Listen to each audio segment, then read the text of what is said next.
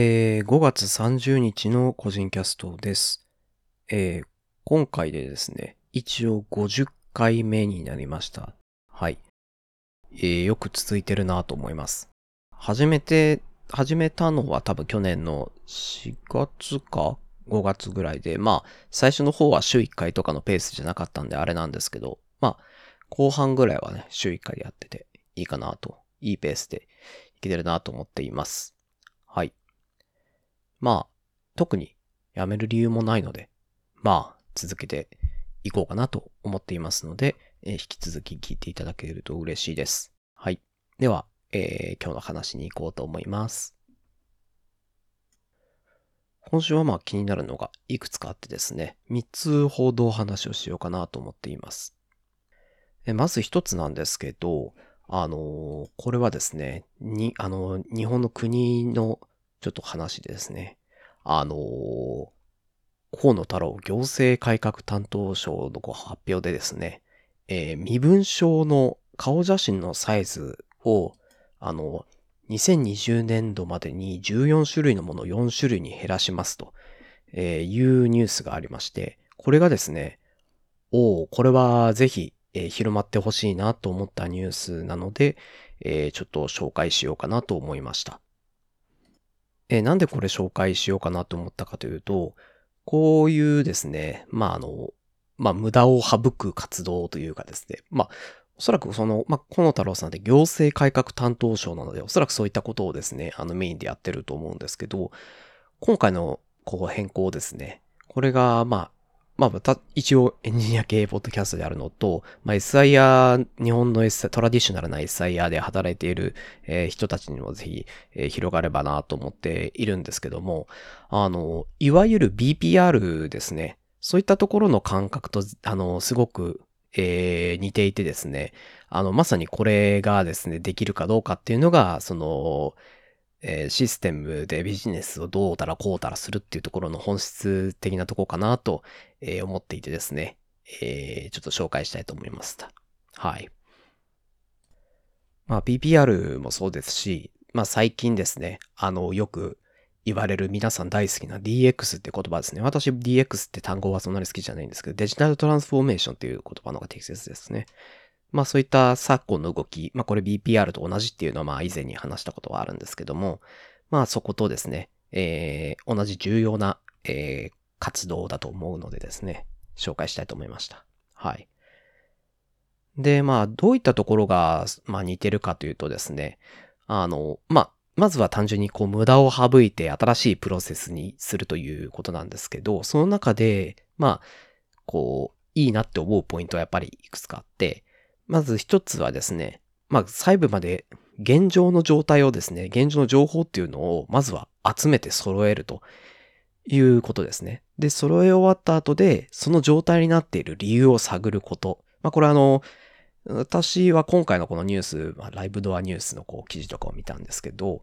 まあ、あの、その現状の情報っていうのを集めたところ、まあ、14種類ぐらいだったっていうところと、その14種類であることに理由はなかったっていうふうに書いてるので、一応根拠とかをまあ調べてると思うんですね。なんでこうなってるのか。で、そこから、まあ、じゃあ今回身分証の写真サイズ14種類から4種類 ,4 種類に減らすんですけど、おそらくここでですね、こう、多くのシステムのとこう、BPR とかだったり、あの、これちょっとした社内改善活動みたいなところもそうなんですけども、あの、そこから、現状の状態から変更していいですかとか、その、変更したい人みたいな感じで、こう、いろいろ活動したりすると思うんですけど、そういう観点って実はダメで変えたいと思ってるんだったら、まず変えますと。まず変えますと決めて、変えちゃダメな理由を教えてくださいっていう風にした方が絶対良くて、そこがですね、あ、おそらく、あの、河野さんはそういうことをやってるんじゃないかなと思うんですね。はい。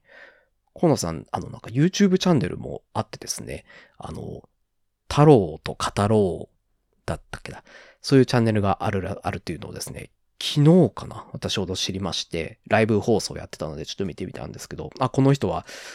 うん、あの、できる人だなっていうふうになんか思いましたね。はい。で、まあそういうですね、あの、まあ、三つ目のポイントとして、その、現状の状態から何か改革しようとするときに、そこから変更しちゃダメな理由とかをしっかり集めて、その、その上でこうやるということですね。あとはですね、あの、四つ目、これ大事なポイントなんですけども、その、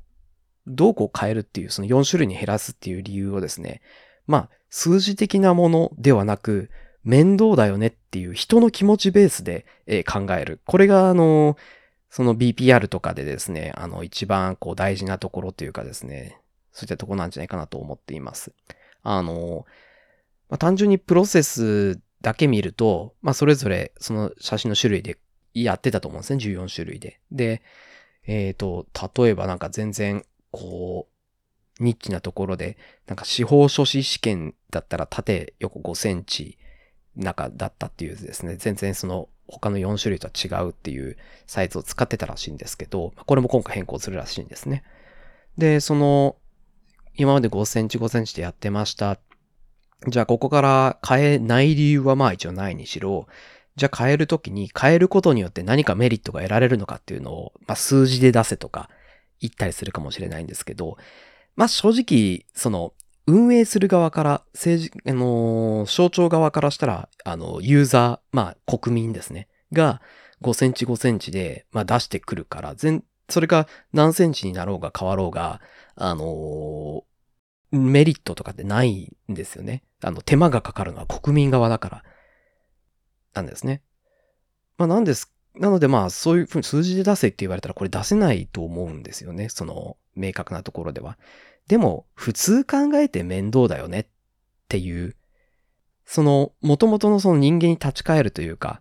何のためにやってるんだっけっていう、便利になるためだ。その便利っていう感覚って、まあ別に数字で出せなくても気持ちの面とか、えそういうのあると思うんでですね。まあ、そもそもその、あの、前に言ったことがあるか、まあシステムはまあ人間が使うから人間をベースに考えるというのもそうですけど、政治とかもまあそれは人間がこう、えー、社会で、えー、効率よく相互、相互、お互いにこう、効率よくやるために社会が生まれて、その社会をこう動かすために政治があると思うんですけども、それってじゃあ、つまりその人間がこう、効率よくとか、こう、平、平等に気持ちよくこう生活していくためにあると思うので、数字に出なくても気持ちとして面倒だねっていう、っていうのは、あの、組むべきところだと思うんですね。その気持ちで変えてるっていうのがですね、あの、好印象としてありました。はい。4つ、4つ今ポイントを言いましたた。えー、1つが、まあ、細部までまずは現状の情報をひたすら集めること。全部出揃ってから、まあ、検討するということですね。で、そこから、その現状の状態になっている理由を探ること。で、三つ目に、そこから変更してはダメな理由がないか探すこと。変更を、あのー、する理由の方向、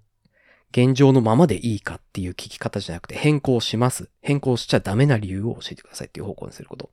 あとは、その変更の理由は別に数字で測れなくても、面倒だねっていう人間のこう気持ちをベースに行動しても良いということ。この4つがですね、あのす、べて綺麗に現れていて、えー、いい事例かなと思いました。で、その、実施すること、実施したこととしては、まあ、結局決まってなかった写真の種類をもう面倒いから減らそうぜっていう、まあ、あの、正直ちょっとしたことなんですよね。この実施したこと自体は。まあ、写真切る手間が減ったねっていうことだけの改革なんですよね、これって。でも、その、全、その、そういっったこと実現できてこうやって無駄を減らすんだよっていう事例があること。で、そういう気持ちで改革っていうのをやっていくんだよ。少しずつ改善していくっていうことを表したこと。これがニュースとしてちゃんと出てきていること。これが、あの、すごくいいかなと思いました。で、まあ、このニュースがあるということを知ってもらって、こうやって紹介しているのは、これはその、ぜひですね、あの、いろんな会社でシステムをこうやる人、その、事業会社の上司の方もそうですし、その事業会社、ワンオフで、システムを作る人とかだったり、コンサルの人とかだったりに、これをですね、ぜひ事例として出すのがですね、いいんじゃないかな。私だったら多分絶対出すですよね。何かこう、こう無駄を省くときに、こうこうこういう事例があって、それで、あの、利用者の面倒だねっていう気持ち、数字に現れない気持ちっていうのを、あの、改革に移したっていう。それで、やっぱみん、あのー、会社って、やっぱりその人間が働くための場所であると。えいうところではあるので、人の気持ちってすごいパフォーマンスに影響するっていうのはもう、あの、もう昨今ではもう常に言われてますよね。あの、エンゲージメントスコアとかですね。そういった風にも言われているので、そういったところって大事なんですね。そっか、そうですね。面倒な部分、あの、国民全員は測ることはできないですけども、企業だとしたら、こういった小さな改革で、あの、エンゲージメントスコアレベルで測ることってできるかもしれないですね。大体、ああいうエンゲージメントスコアに出てくるものって、えっ、ー、と、なんかこう、会社が動いてくれているとか、小さな気持ちを組み上げてくれるみたいな、その、社員のために会社が動いてくれているっていうのがあると、あの、だいぶ、あの、説問の書き方はいろいろあると思うんですけど、そういった説問って大体ついてくると思うんですね。会社は動いてくれている、社員の気持ちを分かってくれている、意見を聞いてくれる、みたいなところですね。そういったところにですね、あの、活用できるですね、いいニュースになってるかなと思います。はい。なので、今回はちょっとこの記事を、このことを紹介してですね、ぜひこれをあの、とにかくあのシステム屋さんとか事業会社の上の人にこのニュースをですね、ぜひ、あの、広げたいなと思ってここで、えー、言っています。はい。という、えー、お話でした。えー、二つ目はですね、ちょっとまたさらに技術寄りになるんですけども、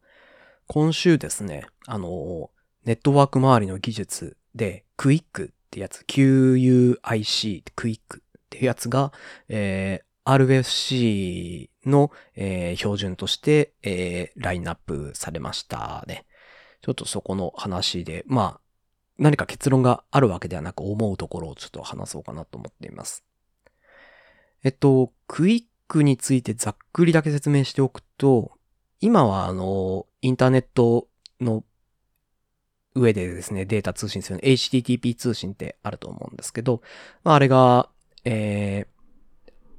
TCP の上に乗っかって動いてるやつなんですけども、その TCP の、えー、問題っていうのを解消するために、えー、HTTP のよ、ではなく、あ、TCP ではなく、えー、UDP の上にですね、えー、通信プロトコルっていうのを作って、えー、より効率よくやりましょうっていう、ざっくり言うとそんな感じですね。なので、まあ TCP ではなく UDP の上だというところで、さらに、えー、効率よく TCP の置き換えに、TCP、そうですね、TCP の置き換えになるというところですね。で、あとはその次のポイントとして、まあ、で、そのトランスポートの層では UDP を使って、そのクイックの仕様自体はアプリケーションのレイヤーに1個上に上がるんですよね。なので HTTP、これまでの HTTP と同じレイヤーで、えー、動くというところですね。で、まだ、まあ、これ自体はそのトランスファープロトコルではないので、あの、このクイックの上に HTTP の、えー、2とか3が乗っかってくるっていうことですね。HTTP2 は、えー、もともと TCP の上で出来上がってたものをクイックの上でも動くようにっていうふうに、まあ、えー、仕様はあるみたいなんですけど、次の HTTP3 かな。これは確かクイックが前提になってたかと思っています。はい。で、まあ、クイックが、こう、RFC になってきたので、まあ、導入とか増えてくるかなと思うんですけど、まあ、そうですね。ちょっと使ってみたい気持ちもありますけど。で、まあトランスポートのレベルから変わるので、あの、インターネットフェイシングなところ、ウェブサーバーとかですね、そのあたりは、まあ、ブラウ、各ブラウザー、Chrome とかだったらもう、あの、対応してるんで普通に通信できると思うんですけど、あの、他のサービスにつながるようなところはですね、まあおそらくすぐには置き換えは難しいかもしれないんですけども、まああのバックエンドのサーバー間だったら、まあ自分たちで管理できる範囲だったらですね、全然あの置き換えれるかなとは思いますね。はい。ただまああの、これまでまだ表示になってなかったのもあって、どうも今のところ、主要なウェブサーバーで言うと、エンジン X はもうクイック、えー、対応してたらしいんですけど、アパッチの HTTPD とかはまだ対応してないらしいんですね、クイックは。ただまあ、RFC に乗ってきたので、えー、対応することになるかなと思っています。うん。これ、クイックは確か Google が発端で、まあ、ブラウザ周りで Google が発端になって、それが Web 標準に入ってっていう風な流れって、その、こう、ど、こう、よく他のところでも言われますけど、どこまでがグ、Google が巨大すぎるし、Web 周りも強い権力持ってるから、標準に入るものの、これって Google のためのものじゃないのみたいなことは、え、よく言われると思うんですけど、通信プロトコルぐらいのレイヤーになってきたらですね、あの、フラットなアイディアとしていいかなと個人的には思ってるので、まあ、GRPC とかも同様ですよね。うん、そういう感覚なので、このクイックはですね、まあ、えー、ちょっと試してみたいなっていうところはありますね。はい。で、現状で今おそらく本番運用されているものって HTTP1.1、HTTP2、gRPC あたりが多いんじゃないかなとは思いますけども、HTTP1.1 とかには、まあ、これからその HTTP を置き換えるとしたら、まあ、 QUIC がこれ RFC に乗ってきたら、HTTP3、あ、でも HTTP3 がまだ RFC になってないから難しいのかな。HTTP2 over QUIC とか、そういうところが、この次の置き換え先になるのかなと思いますけど、で、まあ、そういった HTTP ついてるやつはどんどん次のグレードに行くと思うんですけど、個人的に gRPC はどうなるかなと思っていたところなんですけども、gRPC 今、その HTTP の上に乗っかって、その、こう、オブジェクトとか自分たちで設計した、言ってみればドメインレベルの、えー、データをバイナリーに変換して、えー、送信できるっていうのがあるんですけど、これ QUIC ってあのアプリケーションのレイヤーに上がってくる、えー、ので、gRPC の駆動部分っていうのをなんか丸々 QUIC に置き換えてできるんじゃないかなっていう、言ってみれば、あのー、オーバーヘッドが1個減るというかですね。例えば、今まで TCP の上に HTTP2 が乗っかって、その、まあ、gRPC HTTP2 を使っているという認識なんですけど、なので、gRPC on HTTP2 on TCP ってなったのが、gRPC on Quick on UDP っていう風にレイヤーが1個減るのかなと思っていて、正直この組み合わせは、あの、個人的には、あのちょっと息の長い、あのバックエンドの通信としては使えるものになるんじゃないかなと。 Internet facing のやつは多分いろいろ変わっていくとは思うんですけどね。あ変わっていくというか、逆に変わらないか。変えづらいと思うんですけど、あの、バックエンドのサーバー間の通信は、あの、なんか gRPC がダイレクトに on QUIC みたいな感じになったら、えー、なんか面白そうかなというすごい概念的なレベルでちょっと今ワクワクをしているところですね。はい。これはちょっと、あの、ぜひ見ていきたいと思います。HTTP3 が次、今 RFC とか乗るのかわかんないんですけど、ちょっとそこが次のところですかね。という、まあ気になったところなので、まあ、大きなことかなと思うので、ちょっと紹介だけました。私もそんなに低レイヤーのところとか、ネットワークのところそんなに強いわけではないんで、あの、アプリケーションレイヤーの人間なので、えー、この、言ってみれば通信周りの技術っていうのが一個上のレイヤーに上がってきて、まあ、関心事が増えるといえば増えるんですけど、まあ、その分、あの、パフォーマンスとかですね、あの、管理のしやすさとかを見込めるかなと思うので、いいかなと思います。はい。あと三つ目はですね、全然、なんか、役立つ話ではないし、結論もない話なんですけど、へーってなったニュースですね。あの、えー、Apple の、えー、ホームページの通販のサイページですね。そこの、まあ、アメリカのサイトの方だけなんですけど、あの、PS5 のコントローラーのデュアルセンスが、えー、ラインナップされたっていうのを聞いて、おおっていうふうに思いましたっていう話ですね。で、まあ、なんだろうなーっていうふうに思ってたんですけど、まあ最近あの、Apple アーケードを機になんか、なんか一時前から言ってた気がするんですけど、Apple をゲームのプラ、Apple のこう、デバイスをプラ、ゲームプラットフォームにもなるぞみたいな、えー、ことを言ってた覚えがあるんですけど、いつだっけ ?Apple TV の時ぐらいですかね。その時にも言ってたと思うんですけど、まあ、今回、多分 Apple アーケードとかを盛り上げるためなのか、えー、コントローラーをラインナップするっていうところで、なのか、デュアルセンスが乗ってきたって感じですね。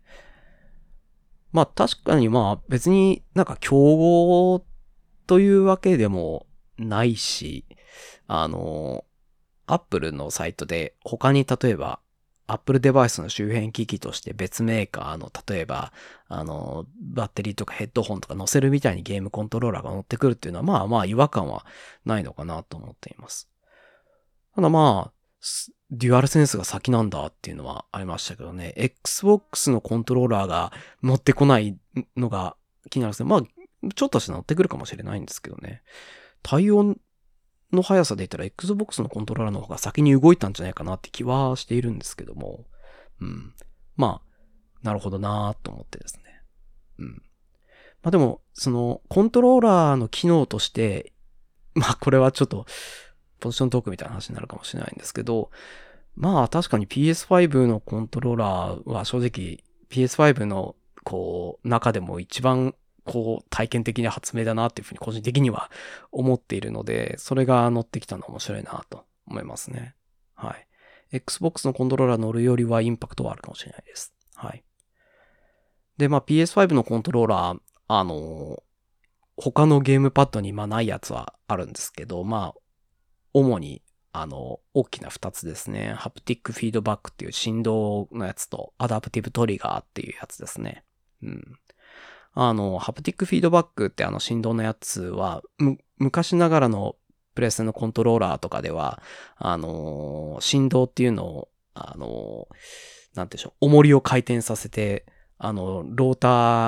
ー型で振動を生み出してたんですけど、それをですね、えっと、回転そ、回転の量とかではなくですね、あの、音の波長みたいな波で、え信号を入力して、それでモーターが、確か上下方向だけだったかな。方向は確か減ってたはずなんですけど、その方向に動くことによって、あの、実際の手触りみたいな、あの、振動が生まれるっていうやつですね。で、アダプティブトリガーってやつは、そのゲームの内容によって、そのトリガーの重さとかだったり、途中まではすんなり行くんだけど、途中でピタッて止まって、最後ガチって押し込めるみたいな、リターナルみたいなやつとかですね。あとはなんか、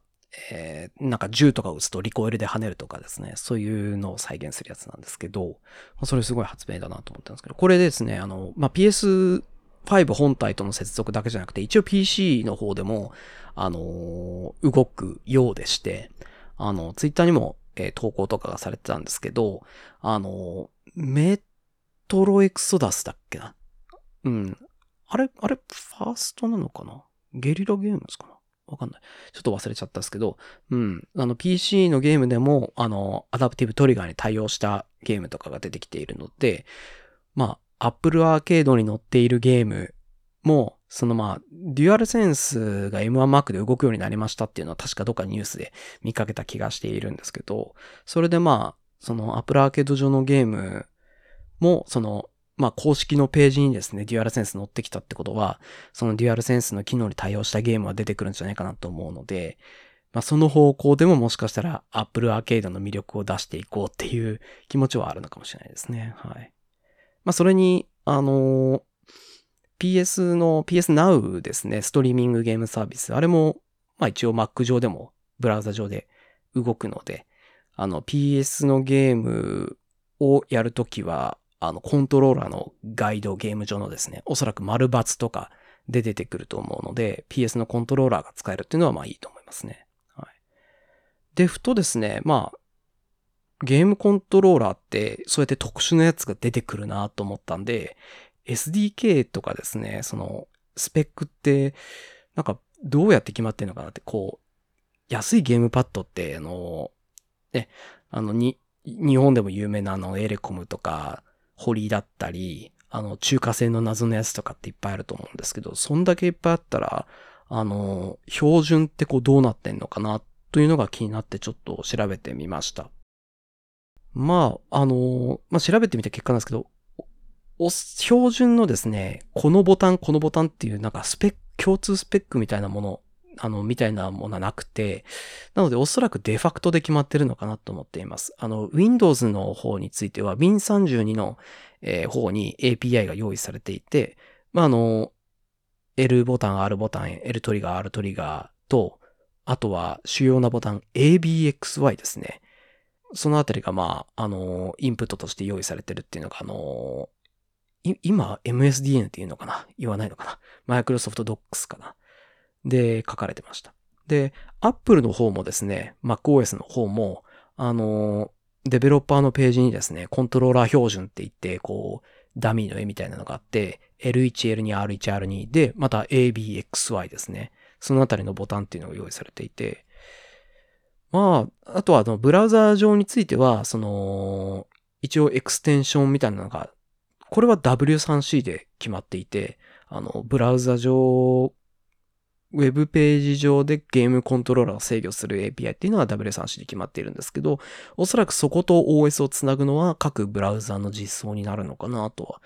思っています。うん。で、最終的にまあ漢字の ABXY については、あの、特にちょっと見つからなかったので、これはまあおそらくデファクトスタンダードみたいな感じになってるのかなと思っています。はい。